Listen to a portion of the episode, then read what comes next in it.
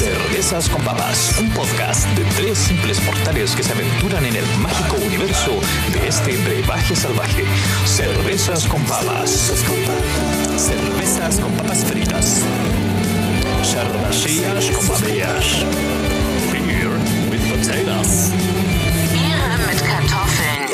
Cerveza con Papas es auspiciado por Primor, las papas fritas artesanales chilenas. Hola, hola, hola, queridos auditores. Bienvenidos una vez más a Cerveza con Papas Podcast. Capítulo número 8 de Cerveza con Papas. Y hoy día tenemos un invitado muy especial. Estamos con Guillermo González, que es el presidente del Partido Igualdad. Eh, bueno, obviamente estamos con Alexis Cries y Cristóbal Ojeda va a llegar ahora. Eh, venía bajándose del metro.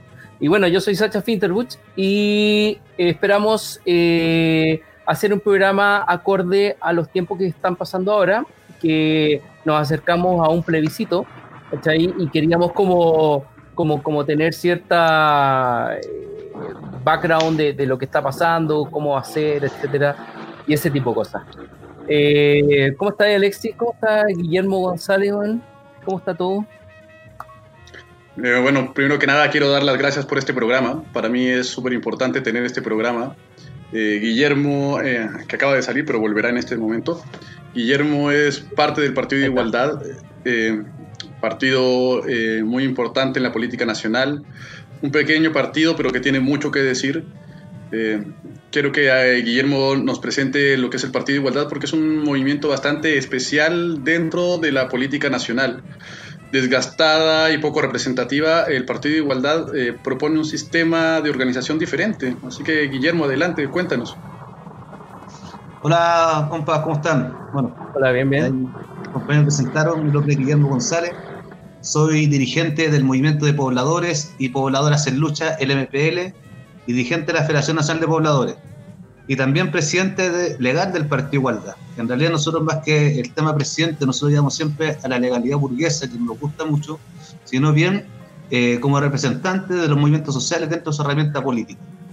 Como decía el compañero, ¿cierto? El Partido Igualdad nace hace prácticamente 10 años atrás, eh, la definición de muchos movimientos sociales, dirigentes populares que estábamos en lucha, que estábamos aburridos de la política, de la política tradicional y de la forma que se hacía la política. Y nosotros en ese momento empezamos a debatir con respecto a la lucha desde el Estado. Eh, y dijimos, bueno, ahí hicimos unos intentos, ¿cierto? Eh, en 2008 con un compañero que fue, que fue, que fue candidato a concejal y ganó en la de el doctor Huanca. Eh, en el Juntos Podemos, después yo fui candidato a diputado en 2009 por el, por el MAS. Y entonces muchos dirigentes sociales siempre andamos buscando alguna lista de, de algún partido que no tiene el cupo para presentarnos en la, candidatura. Ustedes saben que es muy difícil ganar como independiente por el sistema de, home, por las listas que hay que llenar, por juntar las firmas. Así que nosotros en ese momento con diferentes movimientos sociales fuertemente de pobladores y estudiantes, eh, nos colocamos como desafío legalizar una herramienta política que es el Partido de Igualdad. Y ahí nosotros con deudas habitacionales, comités de llegada, estudiantes eh, secundarios, universitarios, empezamos a legalizar el partido que el partido tenía como eje fundamental, ¿cierto?, que el pueblo mande, que los pueblos lleguen al poder. Y ahí nosotros lo fundamos con una línea constituyente, decíamos nosotros que nosotros eh, queremos cambiar la constitución, y hablamos de la vía popular de los pueblos a la constituyente, o sea, la asamblea constituyente. Entonces nosotros eh, legalizamos el partido en diferentes regiones y ahí fuimos creciendo, ¿cierto? Eh, ahí en 2013 se presentaba una candidatura presidencial y el partido ahí se fue fortaleciendo con un horizonte claro, que no queríamos alianza ni con la derecha ni con la concertación, que para nosotros significaba lo mismo. la derecha instalar un modelo económico y la concertación lo mantuvo, lo sustentó y lo profundizó. Y ante eso había que entregarle a Chile, a los pueblos de Chile, un partido popular, un partido de clase, un partido de los movimientos que están en lucha. Nosotros la lectura que hacíamos que los diferentes eh, sectores eh, eh, sociales tenían sus partidos. La, la, burguesía con los partidos del orden, la socialdemocracia, la pequeña burguesía, los intelectuales tenían sus partidos. Pero nos, faltaba un partido popular, un partido de clase. Hola Cristóbal. Hola Guillermo, ¿cómo estamos? Bien, bien. Y hacía falta un partido popular, un partido que representara a los nunca, a los nadie, a los sin, a los sin casa, a los sin techo, a los sin mar, a los sin bosque, a los sin tierra. Ya nos dijimos que ese partido hay que hablar de las cosas que realmente le importan al pueblo chileno. Hay que hablar del pan, hay que hablar de la salud, hay que hablar de la educación, pero no, no como de forma eh, discursiva, sino desde la lucha, desde la lucha popular. Y en los movimientos sociales, el Partido Igualdad se caracteriza porque es un partido que su militancia está en la calle. No tenemos muchos rostros visibles, bueno, no tenemos ningún una figura del espectáculo, de la farándula, un representante que venga, sino somos los rostros del pueblo, somos los rostros que, que, nos encontramos en las ferias, en los persas, en los bares, en las cantinas, ¿cierto?, del barrio. Ese es el Partido de Igualdad. Guillermo, me encanta lo que dices. Me encanta lo que dices sobre el Partido de Igualdad, eh, sobre cómo se ha formado, de cómo la política aparte nos ha olvidado eh, concienzudamente, cómo la representación de clases eh, se ha encargado de tener partidos que representan sus propios intereses eh, pero el interés eh, de un gran pueblo ha sido completamente marginado y olvidado. Eh, como dice Guillermo, la, la, forma del Partido de Igualdad es, es, bastante particular porque es un partido que no se crea bajo la militancia, para explicarlo, es un partido que su militancia es activa y esa militancia activa genera resultados. Resultados plausibles como el tema de vivienda. Me gustaría que me contaras esa experiencia que tiene eh, los pobladores eh, para recuperación de tierras y cómo el partido en el fondo es una herramienta, como dices tú, de legalidad para esa recuperación. Mira, los movimientos sociales que están en igualdad, nosotros en momento definimos eh, tres ejes de lucha. La lucha sin el Estado, contra el Estado y desde el Estado. Cuando hablamos de la lucha sin el Estado, en la lucha, eh, en la autogestión, el apoyo mutuo, todo lo que va a encontrar las comunidades, ¿cierto? Con, desde, la autogestión principalmente. La lucha contra el Estado es la lucha callejera, los cortes de ruta, la movilización permanente, estar en la calle manifestándonos por nuestras demandas. Y la lucha desde el Estado es la lucha electoral. Nosotros decíamos que acá, claro, la burguesía, los ricos y los poderosos saben cómo controlar y reprimir una manifestación. Y para eso nos colocan cárcel, la ley, y, van haciendo leyes represivas. Entonces, una forma que dan para controlando y sacando el espacio de la movilización para callar nuestras demandas. Bajar a nuestros dirigentes, fuimos, hay muchos dirigentes que fueron condenados mira, para dar contacto una anécdota. O, como el Partido Igualdad ha tenido dos presidentes y una presidenta, y los tres hemos sido condenados por el Estado chileno por luchar. Con condena eh, sancionados por el Estado, por diferentes movilizaciones, y no sé si algún partido en su historia tenga esas, bueno, el Partido Comunista, los partidos que eran de, los sectores populares en, aquellos tiempos atrás, pero el Partido Igualdad ha sido perseguido constantemente su directiva. Y ante eso nosotros decíamos, vamos a llegar a los espacios donde nos quieren ver, donde, donde de verdad se está cortando el queque. Y ahí nosotros empezamos, bueno, hasta el momento tenemos consejeros regionales en el Pío Pío, tenemos concejales en cuatro comunas, y este año, el próximo pretendemos ganar más concejales o ganar alguna gobernación para, instalar demandas del pueblo pobre, la demanda de, los que estamos en la calle, los que estamos luchando, porque esta política del consenso de alguna forma eh, nos saca de esos espacios. Y para nosotros la lucha es, fundamental en esas áreas.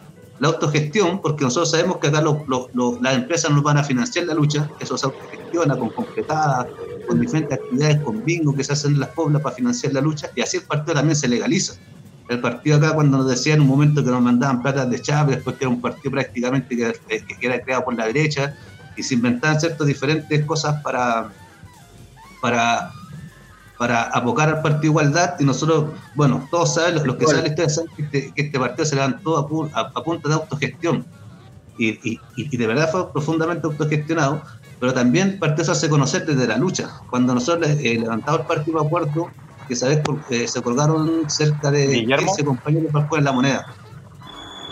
Eh, Cristóbal tiene la palabra. ¿Me escucha? Sí, quería hacer una pregunta. El tema de la lucha, eh, ¿qué, por ejemplo, ¿qué, ¿qué, detendría la lucha? ¿Qué haría descansar a, las personas que defiendes de, de, la lucha? ¿O siempre va a haber una lucha eh, constante? ¿Se espera acabar con eso en algún momento? Mientras exista injusticia, eh, habrá lucha. Eh, como dice Carlos Marx, la lucha, eh, la, la, lucha, la historia de la humanidad ha estado marcada por la lucha de clases. Y siempre existe el espíritu rebelde que aparecen en diferentes lugares del mundo para luchar contra cualquier tipo de injusticia. Nosotros decimos bien, si representamos a los pobladores, eh, nosotros somos los oprimidos. Y los oprimidos del mundo siempre se levantan para manifestarse contra cualquier injusticia. Y mientras exista la, lucha de clases, por eso a uno no le gusta hablar de lucha de clases, pero acá está desvelado y ya la vemos todos los días y que se enfrenta, le cambian, eh, hoy día le dicen desigualdad, eh, le dicen falta de equidad. Pero en el fondo la lucha clase es la que está desatada. Cuando nosotros peleamos por un terreno, nosotros nos enfrentamos con la Cámara Chilena de la Construcción y nos enfrentamos con la grande inmobiliaria en Santiago, por lo menos, ¿cierto? Donde queda menos, cada cada vez, cada vez queda menos terreno urbano. Y ahí nosotros nos enfrentamos con la grande inmobiliaria. en diferentes comunas estamos dando la pelea contra, contra diferentes empresas que están construyendo, que están financiados por la Cámara de la Construcción, donde el, Estado le pasa más plata a la empresa privada para construir que a los pobladores para que construyan su vivienda. Entonces eso, eso está desatado, ¿cierto? Y aquí los ricos de alguna forma se, se adueñan del Estado. Bueno, todos entendemos que el Estado es el instrumento de, dominación de clase, y ante eso el Estado va a seguir, la burguesía como clase, va a seguir apropiándose el Estado para dominar a la clase proletaria. Claro. Claro, yo ¿sabéis qué? Yo no, igual no creo que el Estado sea esté hecho para dominar clases, o quizás sí. La democracia vendría en el fondo como un poco a intentar detener. El, el, Estado es una herramienta, ¿cierto? Podríamos estar de acuerdo con eso. Es una herramienta. Y como herramienta se utiliza por personas. Por lo tanto, el Estado, yo siempre he entendido el Estado como un ser completamente neutral, no tiene voluntad propia. Tiene voluntad de las personas que lo controlan.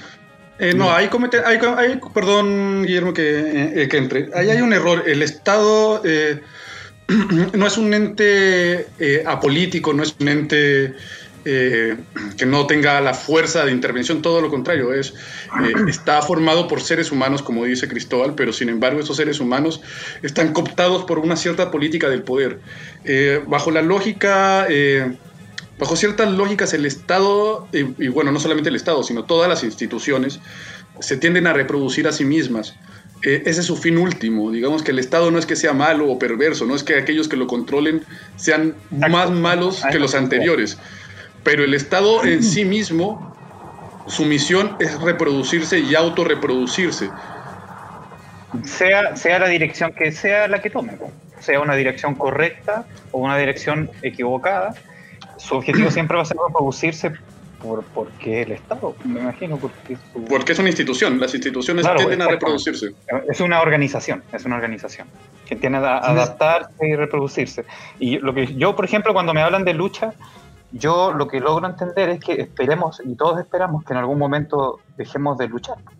La lucha en el fondo debe ser por dejar de luchar, porque todos sabemos que la, mientras haya lucha, Mientras haya injusticia, habrá lucha, y mientras la haya lucha, no va a haber tranquilidad o no va a haber sociedad. No, no nos vamos a poder asociar entre nosotros porque estamos peleados. Y la sociedad, me imagino que se llama sociedad porque tiene que ver con que las personas se asocian, da lo mismo las clases sociales, tienen la capacidad de, de asociarse entre ellas y formar una ciudad, un país. Me imagino yo, yo por lo menos yo aspiro a eso, yo esperemos que nadie más tenga en un futuro, ojalá no muy lejano, la necesidad de luchar por nada. ¿Cachai? Que vivamos, bueno, obviamente eso es, eh, eso es, el mundo es demasiado imperfecto como para creer que no van a haber injusticias y además hay mucha gente, muchas, pasan muchas cosas. Pero esperemos que en algún momento la cultura logre un desarrollo tal que, que no tengamos que, que, nuestras luchas sean, no sean tan, tan terribles como la que tenemos nosotros acá en Chile, por lo menos, bueno, herencias terribles que, que han deformado un poco nuestra sociedad y nos tienen a todos divididos. yo, por, eh, yo, por ejemplo, a Guillermo le encuentro completamente la razón. Las injusticias siempre van a traer eh, eh, rabias y, y, una injusticia siempre va a traer una pelea de vuelta, lo más probable. Reformar los sistemas judiciales es importante, es importantísimo por lo menos hoy en día. No pueden haber gente que haya cometido crímenes terribles y que no les haya pasado nada por ejemplo. Y eso a nosotros todos lo sabemos que pasa caleta. De hecho, vamos a pasar a ese tema. Eh, vamos a pasar a ese tema de, cómo construir eh, quizá una mejor sociedad. Pero volviendo al tema con Guillermo, o sea, yo creo, eh, no sé si me puedes corregir tú, Guillermo, pero eh, cuando uno entra en un, en un, proceso o en una idea revolucionaria, eh, la primera revolución que uno entrega es justo esa, o sea, siempre hay algo que, eh, que perfeccionar. Eh, Fidel y otra gente como que hablaban de la revolución constante, de un proceso que, que es indetenible, sino un proceso revolucionario es un proceso donde la lucha interna de las propias fuerzas no continúa y esa lucha es el avance social. Mira, antes de irme con esa, el, para defender lo que dije en realidad con respecto a que el Estado es un instrumento de dominación de clase, es una frase de Lenin, no es mía, ¿cierto? No una, eh, eh, Lenin lo planteó después de, después de los escritos de Marx y Engels, El origen de la familia, el Estado y la propiedad privada. Un libro que yo creo que es un libro de culto, para mí es eh, el, el libro de cabecera mío, en realidad porque yo soy orientador familiar de profesión, soy terapeuta familiar, y no creo en la concepción burguesa de la familia y siempre defiendo un punto, desde un punto de vista más marxista, y ahí digo que, que bueno, ahí, se interpreta ¿cierto? el origen, cómo nace la familia, nace la propiedad privada, el Estado y el patriarcado, como forma de opresión. Y entonces, ¿cierto? Eh, nace la burguesía, nace la familia, nace el Estado y nace la propiedad privada. Y el patriarcado también de la mano. Entonces ahí nosotros decimos, bueno, eh, se entiende de ahí porque también va a identificar dónde se sitúa tu enemigo. Y nosotros decimos, puta, eh, Trotsky también plantea la revolución permanente, Fidel eh, lo, escucha, lo entiende, lo parafrasea, lo practica, ¿cierto? Porque en el fondo eh, nuestro enemigo o, los sectores opresores no se van a suicidar porque el pueblo llega al poder con ideas nuevas, ideas renovadas, ideas socialistas, ideas comunitarias. En el fondo, todos sabemos que el Estado o el modelo se sustenta bajo la explotación del hombre por el hombre, y también se, se sustenta ¿cierto? los grandes capitales en la explotación de los recursos naturales. Hoy día la madre tierra ¿cierto? es la más explotada hoy día por las grandes empresas el, y los trabajadores ¿cierto? son explotados para, para generar riquezas para un sector de la población. Entonces, cuando pierden sus privilegios de clase, van a seguir oprimiendo a un sector. Y ahí está la, la, la, voluntad del pueblo, la, la, valentía que tenga, ¿cierto?, para revolucionarse y liberarse ante su opresor. Por eso creo que los oprimidos del mundo eh, de alguna forma están constantemente, siempre eh, existen dirigentes, líderes sociales, luchadores populares que están peleando contra cualquier injusticia que se levanta en cualquier parte del mundo. Y yo creo que, que, es importante cierto rol que cumplen hoy día los partidos populares, los partidos desde de, la clase eh, obrera, y también como decir que, que los dirigentes populares o el rol que cumple el Partido Igualdad el liberar al pueblo pobre, eh, eh, mostrarle que los pobres, los nunca, los nadie, sí podemos autogobernarnos, nosotros creemos profundamente el autogobierno, y también sabemos que acá hoy día en Chile, después de la dictadura militar o, o, o desde la dictadura, una forma de hacer la política. Cuando llegó la Unión Popular poder, llegaron con muchos dirigentes populares que eran dirigentes de la construcción, dirigentes populares que con suerte sabían leer. Y eso llegaron al poder junto con Salvador Allende. Cuando se hace el golpe, matan a muchos dirigentes obreros, muchos dirigentes populares, y llegan los Chicago Boys con una nueva forma de hacer la política, ¿cierto?, desde Estados Unidos, y se instala eh, una forma de hacer la política. Después llegan los iluminados de la concertación, todos con sus magísteres y doctorados desde Europa, y se instala una clase política que despoja a los dirigentes populares de la política, a todos esos dirigentes que estaban en la barricada, que lucharon contra Pinochet, los sacaron y se instala toda una clase política desde la academia, una, una izquierda intelectual, pequeña burguesa y academicista y saca a los sectores populares eh, de la política, diciéndole, ustedes no hablan bien, ustedes no hablan de corrido, ¿Qué, van a hacer ustedes si con suerte tienen cuarto medio? Entonces hace una ley que solamente los que tienen cuarto medio pueden ser concejal. Y se excluyendo la política al sector popular. Y el Partido Igualdad nosotros decimos que los dirigentes populares que están haciendo la política en la cancha grande, que es el barrio, son los que tienen que llegar al poder. Mira, yo cuando el Frente Amplio, en ese tiempo estaba el Frente Amplio, sí te escucho.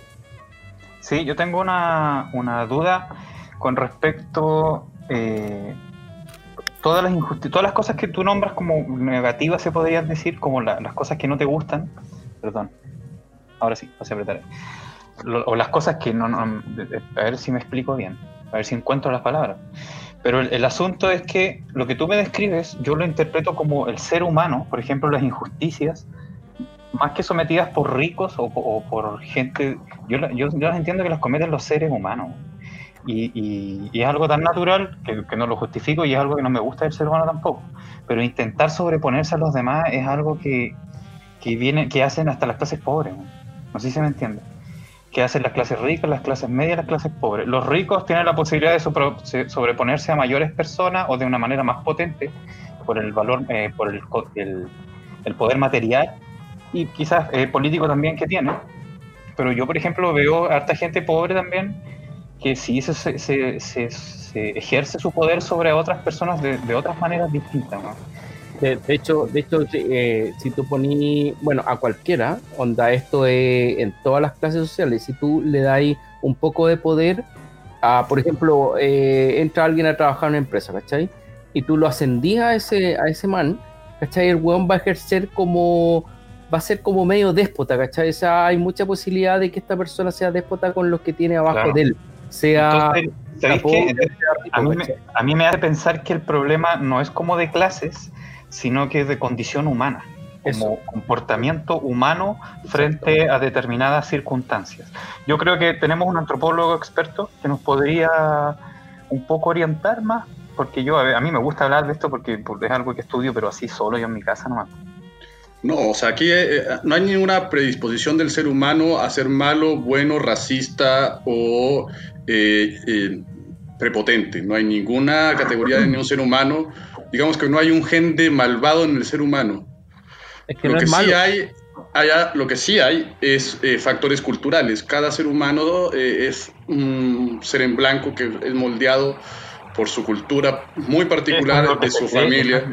Eso es lo que se cree. ¿eh? Igual, igual se ha descubierto que la genética eh, traspasa informaciones mucho más allá del fenotipo, mm. sino que te traspasan otro tipo de informaciones de, de, otras generaciones.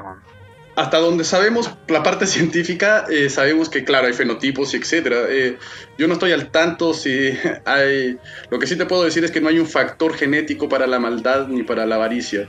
Lo que sí puedo decir es que esto es una cosa cultural y que el desarrollo cultural que se te da en una clase eh, acomodada es muy diferente al desarrollo cultural que se te da en el barrio, pero sin embargo hay un eje transversal que los cruza, que es el capital, el capitalismo. Eh, valores que, sean... la, condición humana los, los, cruza más en realidad, porque el capitalismo... La condición humana es una condición latente en tu capacidad eh, del desarrollo material. O sea, tú estás aquí no porque tu filosofía os, os mantenga, sino que hay una lucha por el pan todos los días. Claro, una lucha biológica por mantenerse vivo de manera diaria.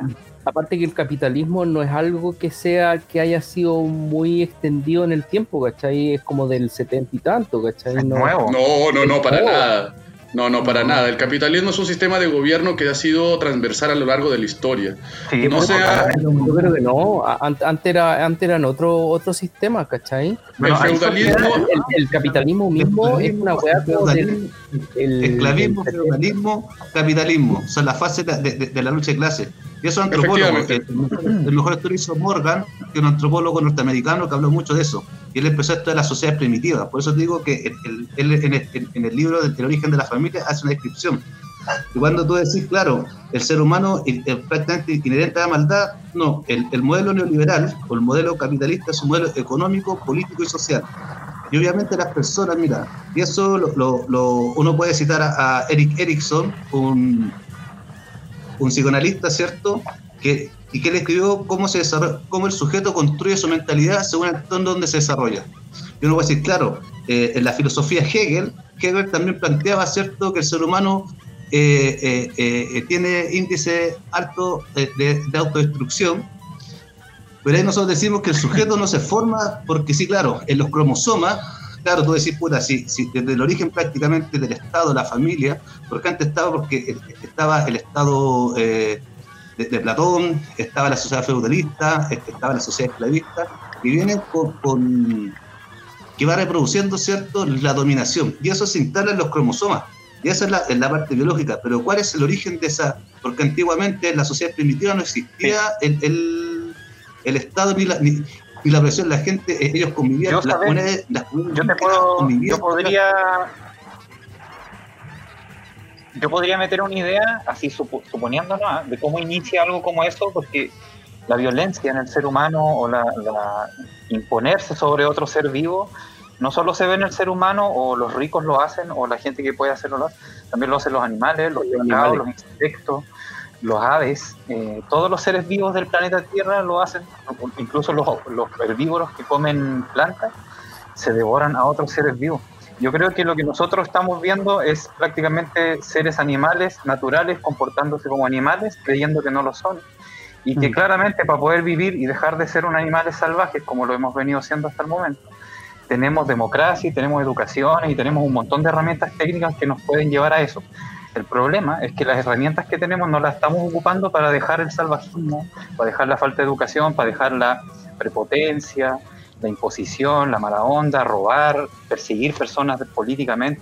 Todo eso son salvajismos, son, son seres humanos para mí eh, luchando por el territorio.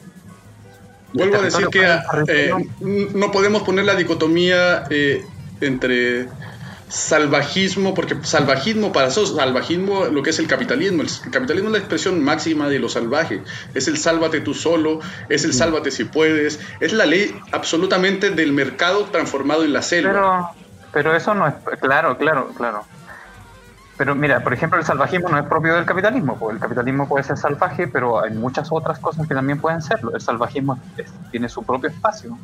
Y vuelvo a decir que utilizar el tema de salvajismo es, es, eh, exagerado. Es, es, periorativo hacia un tema de lo salvaje, cuando lo salvaje está demostrado que eh, hay un respeto a una interacción mucho más respetable entre sus propios géneros, entre sus propios congéneres, y de hecho entre la propia naturaleza. Por ejemplo, los, delfines se violan.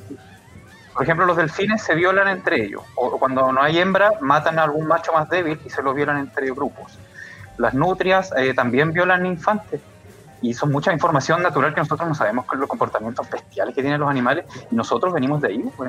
Y, yo creo que eso viene, nosotros no somos más poderosos.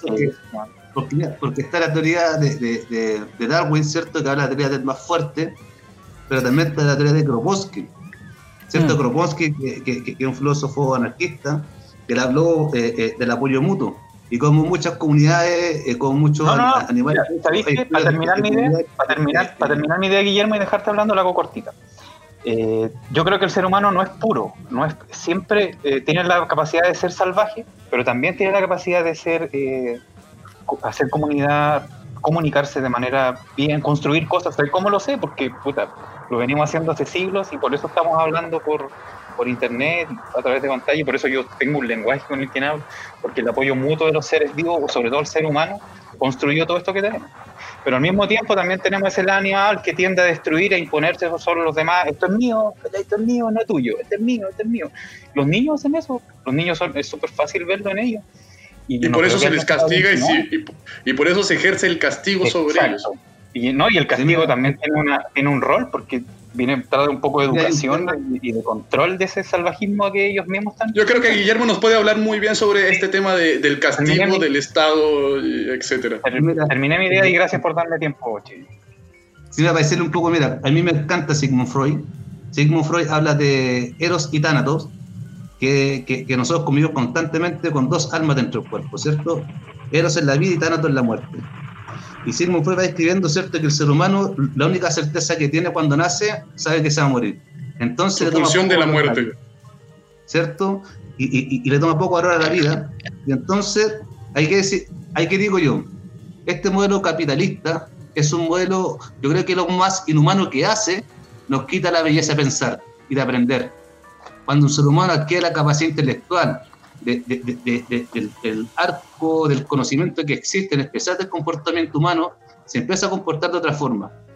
Yo te digo, nosotros lo creamos en nuestras comunidades, y, y yo tengo un trabajo empírico, no es que lo diga desde la teoría. Nosotros en nuestra asamblea yo, eh, eh, nos hemos entregado cerca de cinco comunidades habitacionales, en la cual hoy día nosotros tenemos eh, comunidades que de verdad funcionan más el matriarcado que el patriarcado, donde son compañeras ¿cierto? que tienen los roles fundamentales y se, y hacen cargo de la comunidad, donde los problemas se resuelven en comunidad. Nosotros necesitamos muchas veces llamar a los pagos para resolver problemas porque la, porque la comunidad se encarga de resolver eso. Los problemas se resuelven dialogando en asamblea. Son cosas que el capitalismo rompió y por la forma cultural que era el capitalismo. Y ante eso nosotros decimos, escucha, cuando el capitalismo lo, que más, lo, más perverso que ha hecho es negarlo la pieza a pensar. La educación que sea un negocio no es casualidad. Nosotros decimos cuando el capitalismo también mete su cara en la educación, es porque también saca de la malla curricular, ¿cierto? Filosofía, saca arte, saca eh, música, que son ramos importantes para el desarrollo psicológico, emocional e intelectual del ser humano. No solamente las ciencias, ¿cierto? Exactas o las cosas que sirven o, o, las materias que sirven para la producción capitalista son las que el ser humano necesita, sino en qué momento nosotros nos encontramos con nosotros mismos. En qué momento nosotros entendemos que muchas veces, en especial los sectores populares que crecen con muchas trancas, por, la, por, por vivir bajo el, el, el bajo la pobreza, ¿cierto? Todos desarrollamos diferentes trancas, por eso hay índice de alcoholismo, de drogadicción, que es la alergia artificial que necesitan los seres humanos. Pero por eso también, o sea, eh, Ali Primera, que es un cantante venezolano, dice que todos nuestros males son el capitalismo, una canción. Y ahí nosotros, yo hace una reflexión profunda y va, y va estudiando y investigando, ¿cierto?, cuáles son los problemas que va generando el capitalismo en la sociedad porque el, porque el ser humano, claro, no era eh, maldadoso o no era autodestructivo, las, las cuales mapuches, las comunidades eh, de nuestros pueblos originarios del mundo, se encargaban de reproducir, ¿cierto?, eh, eh, la tierra, de alimentar, ¿cierto?, de forma comunitaria, y después, claro, por, por diferentes cosas que fueron pasando, las crisis climáticas, crisis económicas, que hace tiempo eran más crisis climáticas, ahí se fue generando la acumulación de de alimentos, ¿cierto? Y se va creando un poco el capitalismo, y ahí nace el capitalismo. Pero el ser humano, claro, convive, como dice Sigmund Freud, Sigmund Freud, claro, su estudio aún no ha sido refutado por ningún científico, ¿cierto? De Eros y Tánatos, y ahí es donde grafica un poco, ¿cierto?, esto que el ser humano tiene. Y yo creo que eso se profundiza en el capitalismo. Rosa Luxemburgo decía, ¿esto es socialismo o barbarie? Porque el capitalismo ¿Sí? te lleva a la barbarie. Y la idea socialista, que son ideas comunitarias, la idea cooperativista, la idea de la no destrucción, la, la, teoría del buen vivir, que es el socialismo, son los que nos apuntan ¿cierto? a otra idea. Yo, yo está la suerte estar en diferentes eh, eh, países donde hay régimen socialista, y tú conversé con la gente, a mí me sorprendió en Venezuela cuando estuve, que casi el 80% de los jóvenes que conocí todos tocaban instrumentos musicales. Y conversaban y filosofaban de la vida, les gustaba, ¿cierto?, el, el, el cuidado de la relación con la tierra. Entonces, cuando acá hoy día hoy día no podemos tocar instrumentos porque no tenemos acceso a a, a, a la música. Cuando hoy día eh, la gente cree que la comida sale de la feria o del mercado, que no hay una relación con la tierra desde, desde el mundo campesino, desde los pueblos originarios, es porque no estáis, no, no estáis conociendo cómo funciona el mundo en el cual uno habita. Entonces, claro, si tú no compras una Coca-Cola o compras una bebida, eh, eh, compráis el envase, el envase lo botáis, no sabéis cuál, cuál fue el sistema de producción que tuvo eso y no adquirir la conciencia necesaria, porque tú naciste con ese elemento. Oye, Guillermo, Entonces, una, una, una, cosa antes. Eh, te quiero llevar por, por otro camino, eh, como para meternos en el tema como de, de, de lo que se viene ahora el, el 25, que es el plebiscito y todo eso. Eh, ¿Cómo has visto tú el tema de la campaña política que, que se ha hecho últimamente del apruebo y el rechazo comunicacionalmente hablando? Cómo, no sé, qué, qué, qué matices le has visto, ¿Ha, ¿Ha, sido buena, ha sido mala, por ejemplo, comparándola con, con, la, con la del 90, el sí y el no, ¿cachai? ¿Cómo, cómo o quizás no, no, no, le pongas la barrera tan alta, con, con, cualquier otra campaña anterior, porque... Claro, ¿cómo lo ves eso?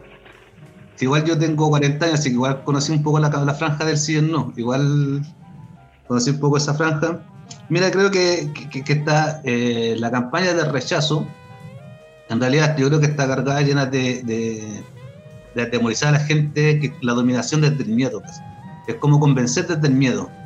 Onda, acá a la derecha uno ve constantemente, incluso en las películas norteamericanas, que un poco como se ejerce la ideología de los poderosos, ¿cierto?, en la dominación total desde los medios de comunicación y por eso entendemos que la derecha maneja mucho los medios de comunicación, los diarios, la radio, la televisión, el cine, ellos manejan todo porque saben que es un instrumento de, dominación también.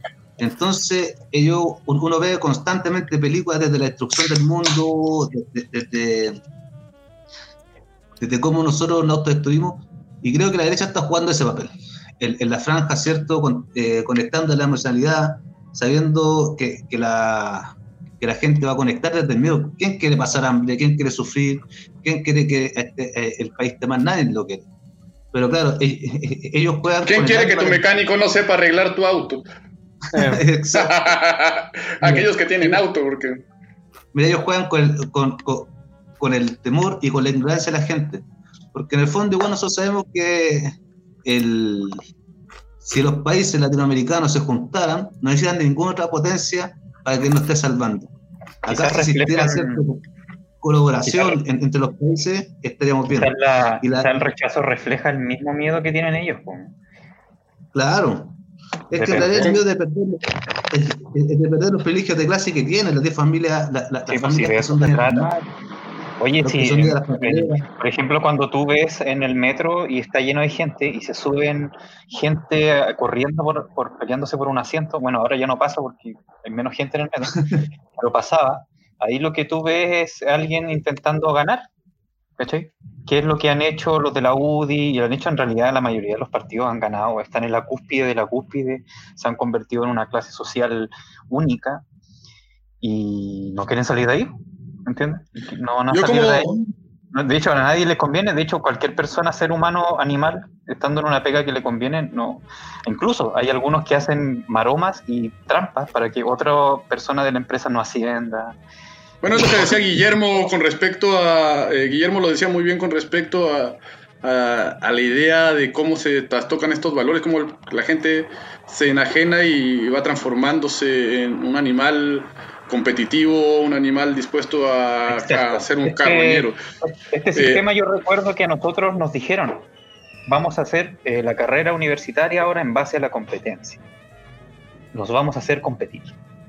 Así yo entré a la universidad y eso es prácticamente el capitalismo, me imagino, va a hacer competir a todos por, por, cosas materiales, por, dinero. ¿Y qué son liberales? Pues mira, ahí cuando te dicen que tú tienes que ser mejor que el otro. Y para que tú seas mejor, alguien tiene que estar con que tú.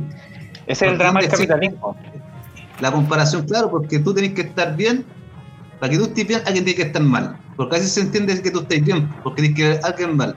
Pero por ejemplo, Guillermo, pero por, ejemplo, Guillermo, nosotros, nosotros aquí en grupo igual cachamos eh, los defectos del capitalismo, es como que se habla harto, lo neoliberal, el capitalismo salvaje, que se habla no solo aquí en, este, en esta sala, sino que se habla en todos los lados que se puede hablar, porque prácticamente es protagonista. Pero, por ejemplo, ¿podríamos decir que el capitalismo trajo algo bueno a, a nuestra sociedad? Además dejando porque dejando de lado todos los defectos que obviamente son defectos importantes que no hay que dejarlo de lado en realidad. Pero trajo algo, algo bueno a nuestra sociedad trajo algo que antes no había y que ahora gracias a ese sistema que implantaron estas personas lo hubo siempre tiende a ser subjetivo, siempre hacerse desde la condición, desde el punto de vista filosófico, religioso, moral, ético que tengan las personas. Yo creo que el bien mal no existe, sino siempre va a ser subjetivo. Y creo que el capitalismo, no sé, colocarle un juicio valórico, eh, yo creo que, que, para la sociedad que yo aspiro a vivir, no trajo nada bueno. Porque si tú, porque decís, claro, eh, desde los bienes materiales, uno puede decir, claro, desde la comunidad que te puede traer este, eh, el el capitalismo que, que todo desechable, para empezar, porque profundiza la destrucción del planeta Tierra. El capitalismo, claro, eh, los que vivimos en los 80 éramos carentes de todo, de todo. El capitalismo, claro, es una apertura en lo material, en, lo, en el vestuario en este caso también, pero tú decís, pucha, en ese tiempo no es que no existía, sino que culturalmente la otra forma que tenemos nosotros. El capitalismo transformó el sujeto en Chile. Nos cambió culturalmente. Desde el 90, desde el 90 en adelante. Sí, claro, nosotros, puta, yo siempre digo, nosotros éramos así, una lata, y el capitalismo nos transformó en un vaso. Bueno, nos, transformaron como sociedad. Nos quitaron todo. Oye, Guillermo, de hecho, justo quiero agarrarme de ahí de lo que dices. Eh, yo estoy tomando una Majuipa en este momento, una cerveza eh, bastante interesante. Eh, muy rica, una IPA bastante tomable. Eh, veo que mi compañero está tomando una Coors Beer tradicional. Eh, y tú estás tomando una Budweiser. Budweiser. Aquí, y mi compadre Cristóbal, ¿qué está, qué está tomando? Royal IPA, mi nuevo descubrimiento, un terrible bueno. ¿Está buena? Sí, terrible buena, cabrón. Bueno, eh, yo me quería agarrar ahí para entrar con el con a nuestros querida cerveza. Eh, pero no puedo dejar de tocar lo que decía, sino eh, yo creo que hay una frase de la revuelta que me llamó mucho la atención, que fue, eh, no era depresión, era capitalismo. Mm. me llamó mucho la atención porque yo creo que habla perfectamente como de las aspiraciones que tiene el pueblo de Chile de transformación. Quería preguntarte, en este, yo tengo muy mala visión sobre esta nueva constitución. temo mucho de que los mismos de siempre vuelvan a inscribir esta constitución, pero temo mucho más que sea peor que la constitución pinochetista. Porque si algo me ha demostrado la derecha es que eh, siempre logra superarse en su perversidad. Son perversos, güey. Sí, mira, creo que ahí, eh, yo creo que, que hoy día hay que hacerle un tirón de oreja y llamar atención a todos los movimientos sociales que crearon las condiciones para que esto pasara.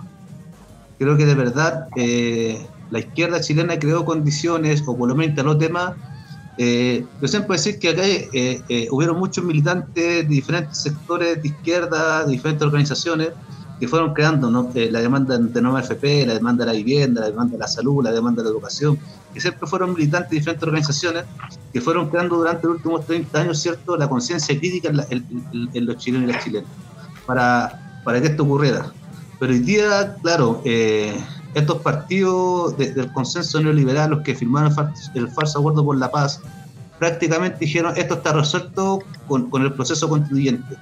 Pero hoy día estamos viendo que la derecha hoy día inscribieron los pactos y la derecha firma de forma alineada todos los partidos para levantarse con sus candidaturas en las próximas elecciones.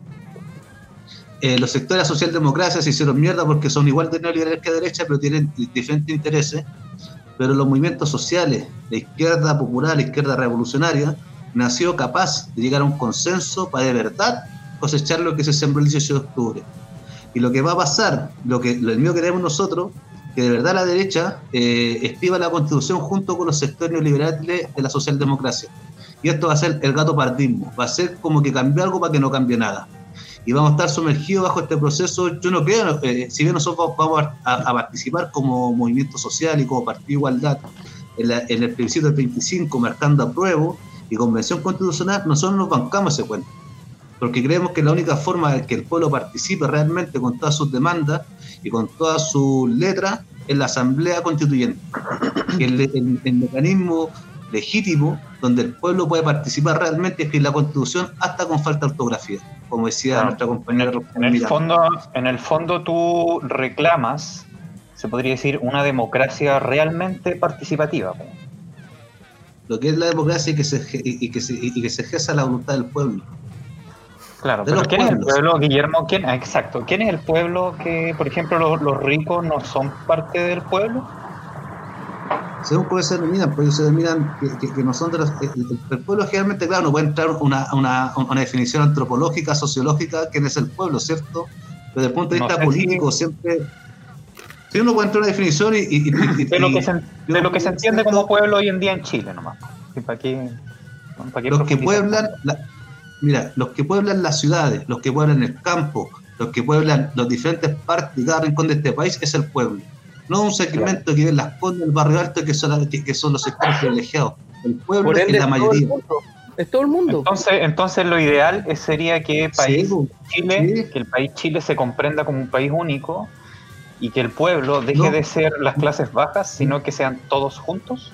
Exacto. Nosotros decimos, mira, para empezar nos decimos de los pueblos. Eh, nos decimos ser pueblos, que acá existe el pueblo pobre, el pueblo aymara, el pueblo mapuche, el pueblo rapanui con diferentes características que puedan cada territorio de este país o, de este territorio llamado Chile. Y nosotros decimos que el pueblo, si nosotros queremos que hasta los milicos participen en la redacción de la Constitución, se tienen que participar todos. Exacto, no hay que negar que nadie participe. Cuando hablamos de una Asamblea Constituyente, no queremos que solamente los iluminados que estudian Derecho en las facultades de la Católica de Chile escriban la Constitución. No queremos que la clase política, que ellos se sienten con la con la autoridad moral de escribir la constitución la escriba, sino que cada persona, cada, cada representante de diferentes pueblos escribe la constitución. Y ante eso nos decimos que somos los pueblos, y cuando hablamos del pueblo que sea todo, pero acá la mayoría del pueblo somos los sectores oprimidos, somos los trabajadores trabajadoras, somos los que poblamos, somos los que estamos siendo oprimidos por la clase opresora que es la burguesía como clase. Y eso nos puede decir cuántos son las familias de este país. ¿Ah? ¿Quién acumula la riqueza de este país? No son la mayoría, es la minoría. Entonces nosotros como, en, ningún, país, en ningún país de hecho, pues, por ejemplo, Rusia, Rusia, Rusia es uno de los países más desiguales del mundo. Vivir en la capital de Rusia eh, es casi imposible para cualquier persona, es tan caro. Ojo, Y el, Ojo, el 1% ojo, se lleva toda la plata de Rusia, weón. Y acá Ojo, pasa lo eso- mismo, y pasa en eso todas pasa, las... eso pasa en todas las grandes capitales, onda ya casi ni se puede vivir dentro de ellas. Por ejemplo, en Nueva York, weón, tenéis que irte a la periferia hora y media de Nueva York para poder eh, pagar barato. eh, lo mismo en Santiago, lo mismo. Bueno, Acá hay un tema de, de gentrificación, efectivamente, eh, que es el tema de la vivienda, que es un tema aparte que eh, también sé que Guillermo toma muy bien, eh, el tema de la vivienda. Pero eh, voy a partir por el principio. A ver, muchos, muchas capas del pueblo, llámese intelectuales, llámese pequeña burguesía, han apoyado causas revolucionarias a lo largo de la historia. De hecho, eh, no podemos Siempre, olvidar que Salvador Allende fue un pequeño burgués. No podemos olvidar eh, grandes personajes como el Mm. Che o, el- claro, voy a citar eh, a otras personas, pero sí, eh, el mismo Fidel fue un hombre, un hijo de un hacendado. Eh, hay capas revolucionarias y a esas se les condiciona eh, como pueblo. Yo no tengo ningún problema en admitir eh, una profunda guerra de clases, o sea, yo no tengo ningún problema eh, siendo a, a mi nombre, Alexis Críes.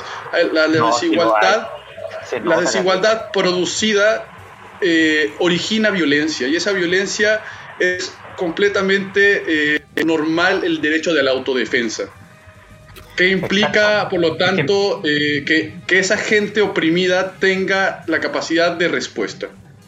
Pasando al otro tema, eh, ya definiendo quién es pueblo, dijimos, eh, pasando al otro tema, me parece que la gentrificación, tema muy importante para el Partido de Igualdad, para el- los gente de los de pobladores, es una guerra constante, o sea, las inmobiliarias y la presión eh, hace que los terrenos suban valores y más encima eh, a- obligan al Estado a pagar eh, cifras que no son reales, sino que están sobre el mercado. Y eso se llama especulación y se llama por lo tanto usura. Y eso es lo que, eso es una, por ejemplo, eso es un detonante para este pueblo nombrado revolucionario, un pueblo consciente, tome esa bandera de lucha, tome ese lugar y haga medidas de presión para su propia vivienda, porque el Estado tiene el derecho, o sea, él tiene el derecho y el Estado tiene el deber de buscar eso. En el, en el fondo, por ejemplo, el capitalismo, si te dais cuenta, es un sistema que se, está, se suicida solo. Y Puede funcionar una temporada, pero tarde o temprano va a terminar suicidándose porque pone a competir a la gente por plata o por cosas materiales. Y obviamente va a haber una minoría que se gana todo. Y obviamente va a haber una mayoría que no tiene nada y que está todo el día viendo tele, diciéndole con comerciales que le dicen compra esta weá, compra esta otra weá, vaya a ser bacán, vaya a ser el mejor. Y si no la compráis, puta, no calzáis nomás, pues, lo siento. Eres Ojo, yo, yo creo que todo sistema político se muerde la cola a sí mismo en algún momento. O sea, siempre va a haber como un, un pic, ¿cachai? De, Sí. de- de máxima De y después va, va a decaer. Y, weón, es así, siendo sistemas políticos, siendo, weón, onda, otro tipo de cosas, ¿cachai? Al final Y el todo capitalismo, el capitalismo es fácil cachar cómo va a cagar. Que diga, no, no es tan fácil en realidad. Ahora, ahora se cacha porque ya está cagando. Pero, pero era más o menos como predecible. Cualquier persona inteligente en su momento lo podría haber predecido y haber dicho, puta, si pongo a competir a toda la gente por weá y, después de unos cuantos años veo que muchos no tienen y otros sí, y más encima todos los días muestro, oye, compra weá, compra weá, ay, es que no tengo plata, en la publicidad, compra weá, compra weá, compra weá, compra weá, puta, llegan los flights, roban todo lo que pueden a las tiendas porque como no lo pueden comprar, y después lo muestran en sus redes sociales, mira Nike, mira Adidas, mira Club Sport, y ese es el sistema que tenemos, obviamente eso ese va a fracasar, po, obviamente va a fracasar, po, mira, si tú leí, eh, si tú leí a Adam Smith en su libro Cómo se enriquecen las naciones, él habla de la mano mágica, en la mano, eh, él habla, él dice en un momento que el capitalismo entra en crisis sí o sí. Y hay una mano mágica que regula el mercado o que arregla la crisis, que siempre es el Estado con la, plata, con la plata de los trabajadores. Pero la teoría capitalista se sustenta, ellos saben, eh, eh, eh, cuando le escribe a Adam Smith el desarrollo eh, o la idea del capitalismo, él dice que esto va a acabar mal, va a haber una crisis, inherente al capitalismo la crisis. Entonces él decía chistosamente o, o- o filosóficamente planteaba que hay una, hay una mano mágica que arregla, que arregla la crisis. Entonces esa mano mágica siempre es el Estado que se financia, que se financia siempre con la plata de los trabajadores y trabajadoras, bajo impuestos, ¿cierto? Que pagamos nosotros, que financia el Transantiago, que financia a diferentes empresas, que le coloca plata a la Polar, le coloca plata a Johnson para que no quiebre. Entonces ellos saben, desde, la etimología del capitalismo, de su inicio, Adam Smith lo plantea y lo dice, que este sistema entra en crisis y hay una, y hay una mano mágica que arregla la crisis. Entonces ellos lo saben, entonces, eh, claro, desde la vida capitalista ellos saben que entran en crisis, por eso ellos, ellos, se apropian del Estado y nos cobran impuestos. Por eso el Estado está en todas partes, por eso tienen que pagar, eh, que pagar impuestos por todo lo que uno consume, porque los ricos saben que después con esa plata para arreglar la crisis económica que genera el mismo capitalismo y la plata que ellos tienen acumulada en, su, en sus cuentas en, la, en, los países fiscales. ¿Y qué hacemos entonces, Guillermo? ¿Cómo, cómo no te voy a preguntar cómo solucionamos esto en realidad, pero este problema que tú me presentas es un problema que viene funcionando hace miles, cientos de miles de años, creo yo, Oye, en realidad lo planteó y lo dijo claramente, y ahí Carlos Marx le hace la contratesis, y, la, y la, contratesis de Marx lo plantea, ¿cierto? Él, dice, ¿cierto? Soledad socialistas las que van a cambiar al mundo sociedad socialista, que en el fondo decir eh, eh la explotación del hombre por, el hombre, parar la, explotación de los recursos naturales, parar la competencia y que se valore la vida desde, desde, lo humano. Mira, Guillermo, ¿sabéis que, por ejemplo, la, competencia, la competencia no debería suprimirse? La, la, competencia es algo propio del ser humano, le encanta competir, los niños corren porque corre más rápido, y se compite. Lo que pasa es que hay espacios donde competir y hay otros espacios donde no, no hay que competir. Yo creo que la economía... mira, mira, la competencia no es mala, porque a todos nos gusta casi puta, la resistencia física, pero los valores que detrás de esa competencia son los diferentes. Pero, por ejemplo, tú no puedes competir socialmente con alguien, ¿cachai? Porque estás está, está, produciendo el error. Por ejemplo, competir socialmente significa como que, por ejemplo, en el capitalismo actual, que si yo me he visto con una ropa mejor que la tuya, te veo a ti con tu ropa que te vistes y me siento mejor que tú, te gané. Por lo tanto, tengo derecho un poco a despreciarte o a alejarte o no acercarme a ti. Ese tipo de competencias sociales que se dan en, este, en muchos lados, yo creo, pero acá yo lo he visto, son un problema que no debería darse, pero competir en otros aspectos no, es un drama. Incluso la economía es, es una arena. La economía es una arena. Eh, yo quiero hacer un aro. Eh, Gabriela, eh, hola Gabriela Silva. Sí, efectivamente nos falta una cabra aquí en el panel. Hemos tenido invitada, tuvimos a una cervecera invitada. estamos trabajando para lograr paridad y ojalá una inclusión en este mundo cervecero que hay una agrupación muy potente de cerveceras, de mujeres feministas cerveceras. que, que estamos también buscando para la próxima entrevista. Eh, participó una de ellas en, el canal, así que eh, se vienen grandes sorpresas. Cerveza Bericio participó. Volviendo al tema, eh, mira, se nos viene encima, estamos muy cerca de terminar el programa, se nos viene encima este tema de la constitución. yo quiero cerrar bien el tema constitucional, me gustaría lograr una cuña tuya, Guillermo, ¿Qué es lo que debemos hacer como ciudadanos que nos enfrentamos a la papeleta? Eh, este, ya quedan cuántos días, perdón, quedan 18, eh, ¿cuántos? ¿Un mes, 30 días? Sí, 25 días. 25 días. 25 días. ¿Qué es lo que un ciudadano como nosotros, después de haberte escuchado, qué es lo que tiene que hacer a enfrentarse a la papeleta y qué es lo que tiene que hacer después de enfrentarse a esta papeleta? Porque viene un post.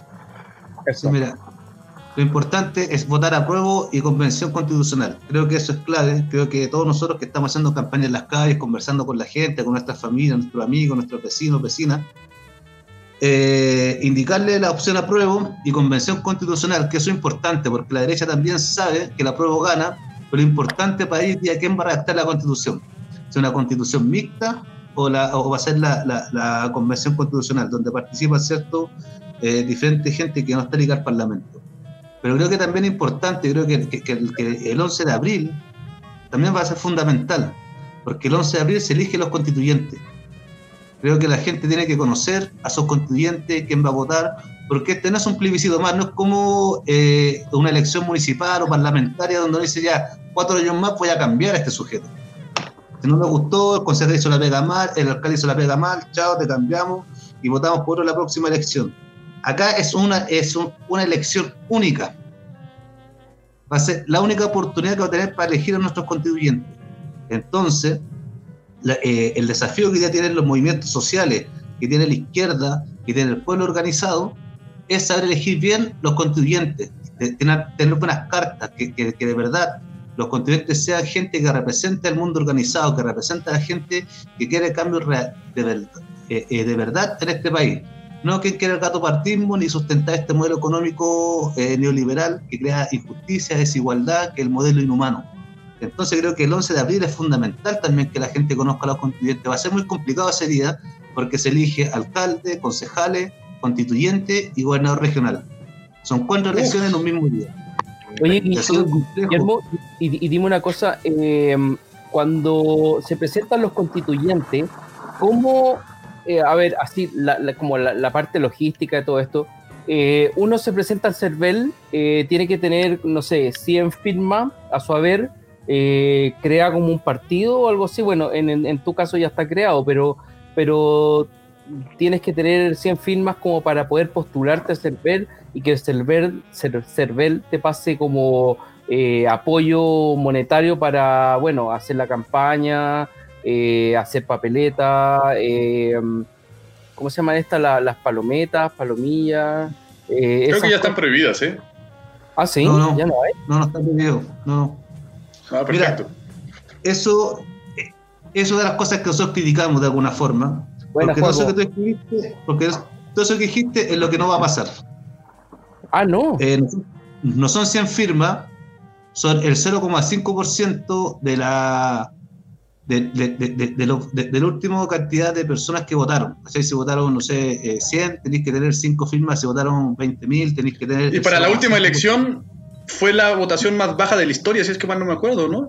Sí, sí, sí, pero eso es por distrito, porque, porque este también va a haber un mecanismo Perfecto. Donde, donde se elige distritalmente eh, los constituyentes. En la misma elección que diputado, entonces hay que calcular sobre el distrito donde uno viva cuánto fue el porcentaje de gente que participó y eso y, de ahí sacarle el 0,5% y esas son las firmas que uno necesita, que no son eh, eh, iguales para todos los distritos, son diferenciadas según el distrito. Y, esta elección no tiene financiamiento de parte del Estado. Ah, no. O sea, cada uno raspoña con su uña. O sea, el que tiene más plata. Por eso una elección eh, es una elección súper poco democrática. Por eso los partidos tienen el toro de los cachos el 80%, del dinero, no me no sabría explicar bien este dato, ¿ah? pero escuché que el 80% del dinero que se invierte en campañas es invertido en la campaña del rechazo. Ahora, quisiera yo llevar números, de hecho, para este momento. Eh, efectivamente, eh, la campaña del rechazo está superando la campaña del apruebo. Eh, la campaña del apruebo llevaba aproximadamente una cifra muy ridícula, 12 millones. de esos 12 millones, si mal no recuerdo, 8 millones los había puesto el presidente del Partido Radical, cosa que eh, es como wow. Eh, lo siguiente es que la banda del, rechazo, bueno, llevaba mucho plata, mucha plata acumulada, principalmente de una persona eh, cuyo nombre no voy a nombrar aquí porque no quiero que huela azufre, pero esta persona fue la misma persona que trajo el supertanque para los incendios, la esposa de un multimillonario norteamericano. Curiosamente, esta campaña del rechazo que tiene tanta plata, eh, no tiene tanto dinero en la parte de la convención. Cuando eh, pasamos al tema de la convención, solamente tienen, eh, si es que mal no me acuerdo, 3.900 pesos y que se, los, que se donó Revolución Democrática. Eso era hasta el día viernes. O sea, para que vean la, la ridiculez de este, de este asunto. O sea, Revolución Democrática donando 3.900 pesos a, una opción. Yo realmente, a veces cuando veo estos temas de estos números y que, el Estado se lavó las manos y que entregó eh, las campañas electorales a los privados, me pregunto lo feliz que debe ser Sokimich eh, como empresa, me pregunto lo feliz que debe ser Angelini, eh, porque no entiendo por qué, sino, o sea, ¿por qué entregar al Estado de forma tan burda, tan fácil? Eh, sin ningún tipo de tapujo. ¿Por qué entregar al Estado que no entendí? ¿Por qué entregar eh, eh, estas elecciones fundamentales para el Estado de forma tan, tan abiertamente fácil? O sea, eh, no, hay, no hay una relación entre capacidad eh, del, del, contrincante, digamos, de un sector popular para enfrentarse contra un diputado eh, que lleva cuatro elecciones en el mismo lugar, ¿no? O sea, es que, ahí, tiene... mira, ahí, volvimos a la, discusión de adelante. Cuando, cuando nosotros decimos que el Estado es instrumento de dominación de clase, los ricos que están, que están administrando hoy día el Estado saben que los sectores populares no tienen plata para hacer campaña. Pero ellos sí, ellos son empresarios, tienen plata propia que han creado cierto bajo este sistema, tienen financiamiento de las empresas, eh, tienen partidos poderosos, partidos con muchas lucas. Mira, si tú veis la, franja de la de, la, eh, de, la concertación, no recuerdo cómo se llaman ahora, de la concertación. Aquel eh, material amorfo. Ellos han pagado por hacerse campaña a ellos mismos, a sus rostros. Si tú veis la, la franja de ellos, de la DC, el PPD, RE, del PS, salen los, líderes de sus partidos en la franja mostrando su rostro y, hablando, es una, es una franja para ellos, para mantenerse cierto vigente y, usando este proceso para hacerse campaña electoral.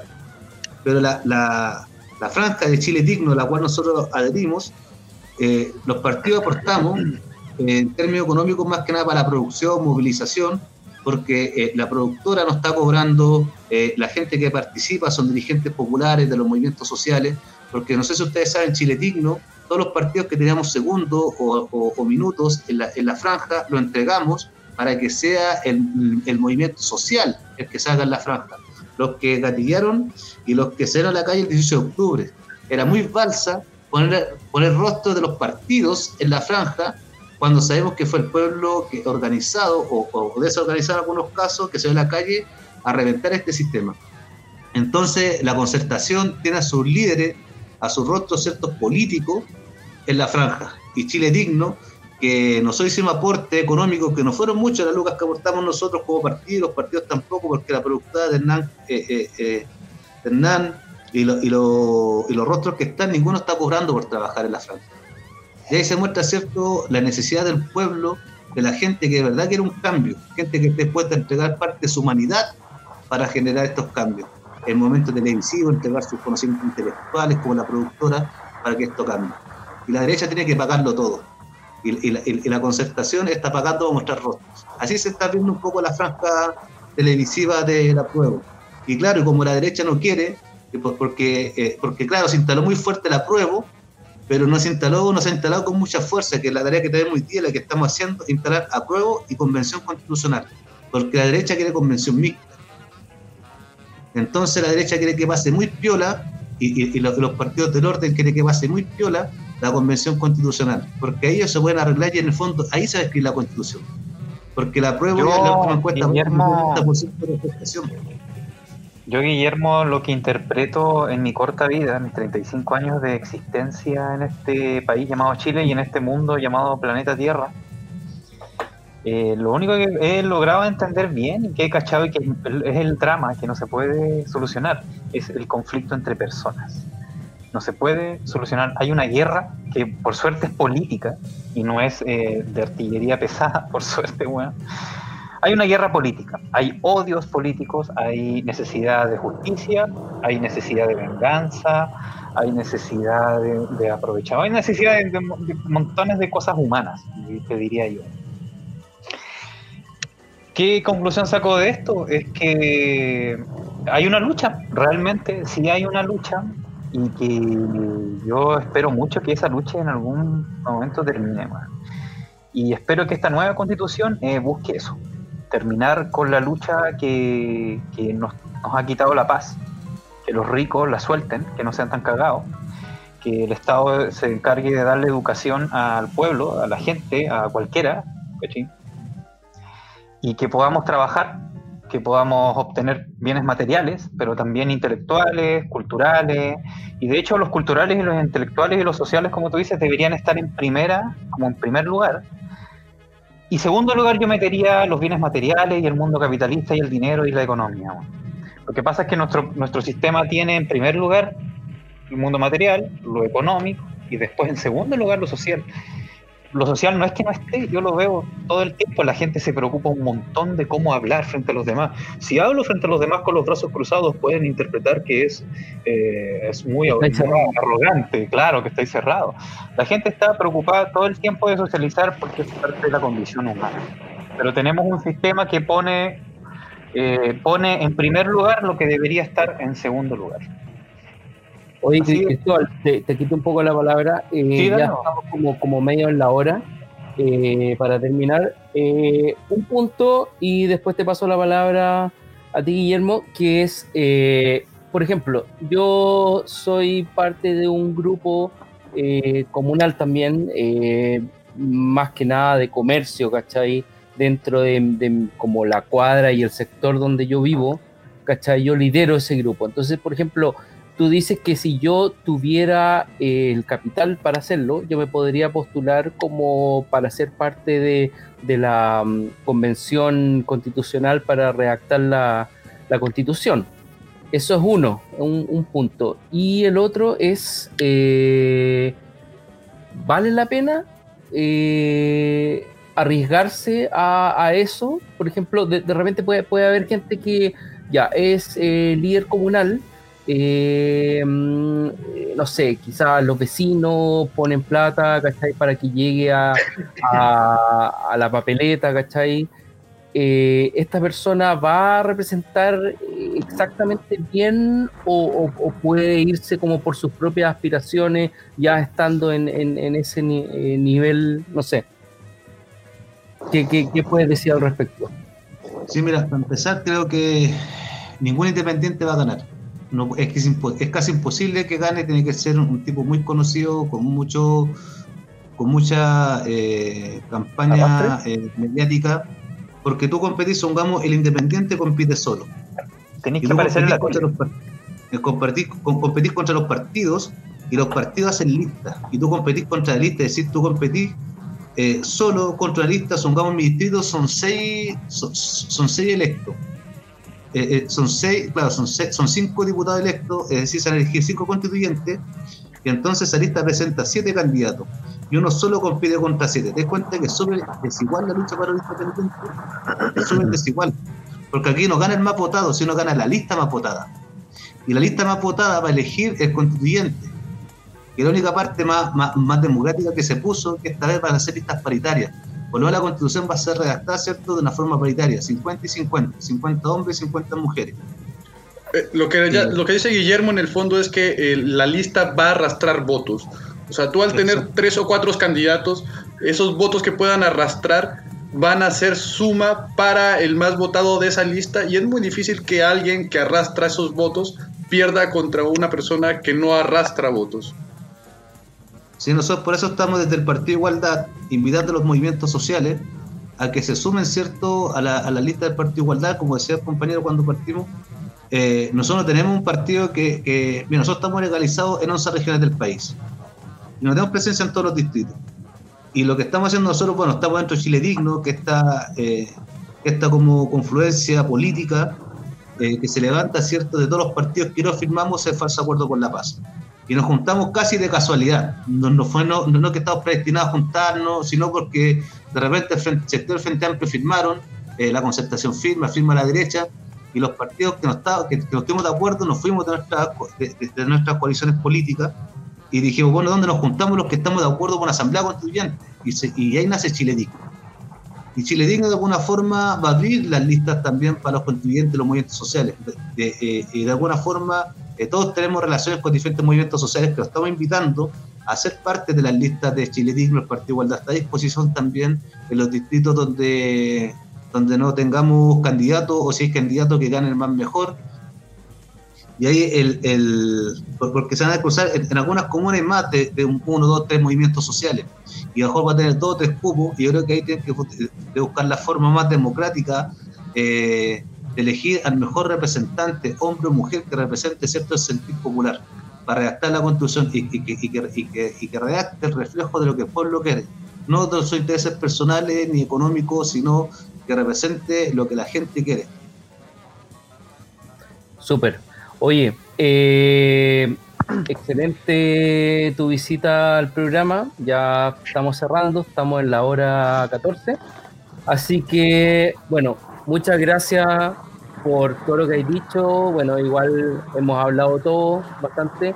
Eh, y nada, pues, eh, invitar a todos a a que pongan sus mejores, mejores cartas en, el proceso constituyente, ¿cachai? Que se viene. Informarse. informarse, claro. Eh, está todo ahí, está todo en internet, es cosa de, mirarlo. Así que eso, pues. algo más que, Como palabras de cierre, me gustaría decir que, eh, bueno, la constitución va a venir, eh, va a venir un proceso constituyente donde habrá que elegir estos constituyentes. Sin embargo, eh, para la gente y para el pueblo, nada será regalado. Eh, por lo tanto, hay que seguir organizándose, hay que seguir resistiendo desde abajo y a la izquierda. hay que buscar formas de autonomía del gran gobierno. Nosotros podemos crear nuestras propias formas de control, nuestras propias formas de gobierno. Y bueno, muchas gracias a Guillermo por estar acá con nosotros. Eso, muchas gracias Guillermo. Muchas gracias Guillermo. Yo por mi parte, eh, yo por mi parte no alcancé a terminar el dibujo porque el tema me interesaba caleta, bueno. tampoco es cualquier cosa, una asamblea con, hacer una constitución no es cualquier trabajo y a las personas que nos estén escuchando quiero decirle que ojalá se informen y elijan bien, muy bien, muy informados, que sepan muy bien por quién están eligiendo y y qué es lo que se viene para el futuro, porque es muy delicado. Y muchas gracias, Guillermo. Palabras de cierre. Eh, muchas, eh, eh, muchas gracias por la invitación. Creo que fue un programa bastante entretenido. En realidad, con la cerveza en la mano se faltaron, me faltaron las papas, pero antes me las comí. Y gracias por la invitación. Creo que es importante que la gente estudie, conozca y se autoeduque en todo el proceso constituyente porque esta no es una elección cualquiera es la única no, no, que sabe cuánto es más cierto de, de la Constitución. Y creo que todos nosotros tenemos el desafío y el rol de participar y enseñarle a nuestros vecinos, a nuestras madres, que con suerte algunas saben leer de nuestras viejas. Así que hay que explicarle, hay que, hay que contarle, hay que, hay que salir a la calle y hacer campaña por el apruebo y por la importancia que tiene este, este, este plebiscito, porque no va a tener la oportunidad en cuatro años más para cambiar los constituyentes. Entonces elige una pura vez. Eso, compañeros. Muchas gracias. y salud. Gracias, Guillermo. Eh, bueno, lo último es, bueno, darle gracias a, también a nuestro oficiador Papas Fritas Primor, que nos oficia todas las semanas con papas fritas deliciosas. Y decirles que aparte de las papas fritas, tienen las papas fritas hilo, papas fritas sin sal, ramitas, soufflé y maní, y los pueden encontrar en Líder, Jumbo y Totus a lo largo de todo el país. Así que eso, pues, gracias, nos vemos la próxima semana algo bueno, algo bueno que trajo el capitalismo. Cerveza fútbol. Ya, pues. Chao, compa. Gracias por la invitación. Resistencia. Hasta la victoria.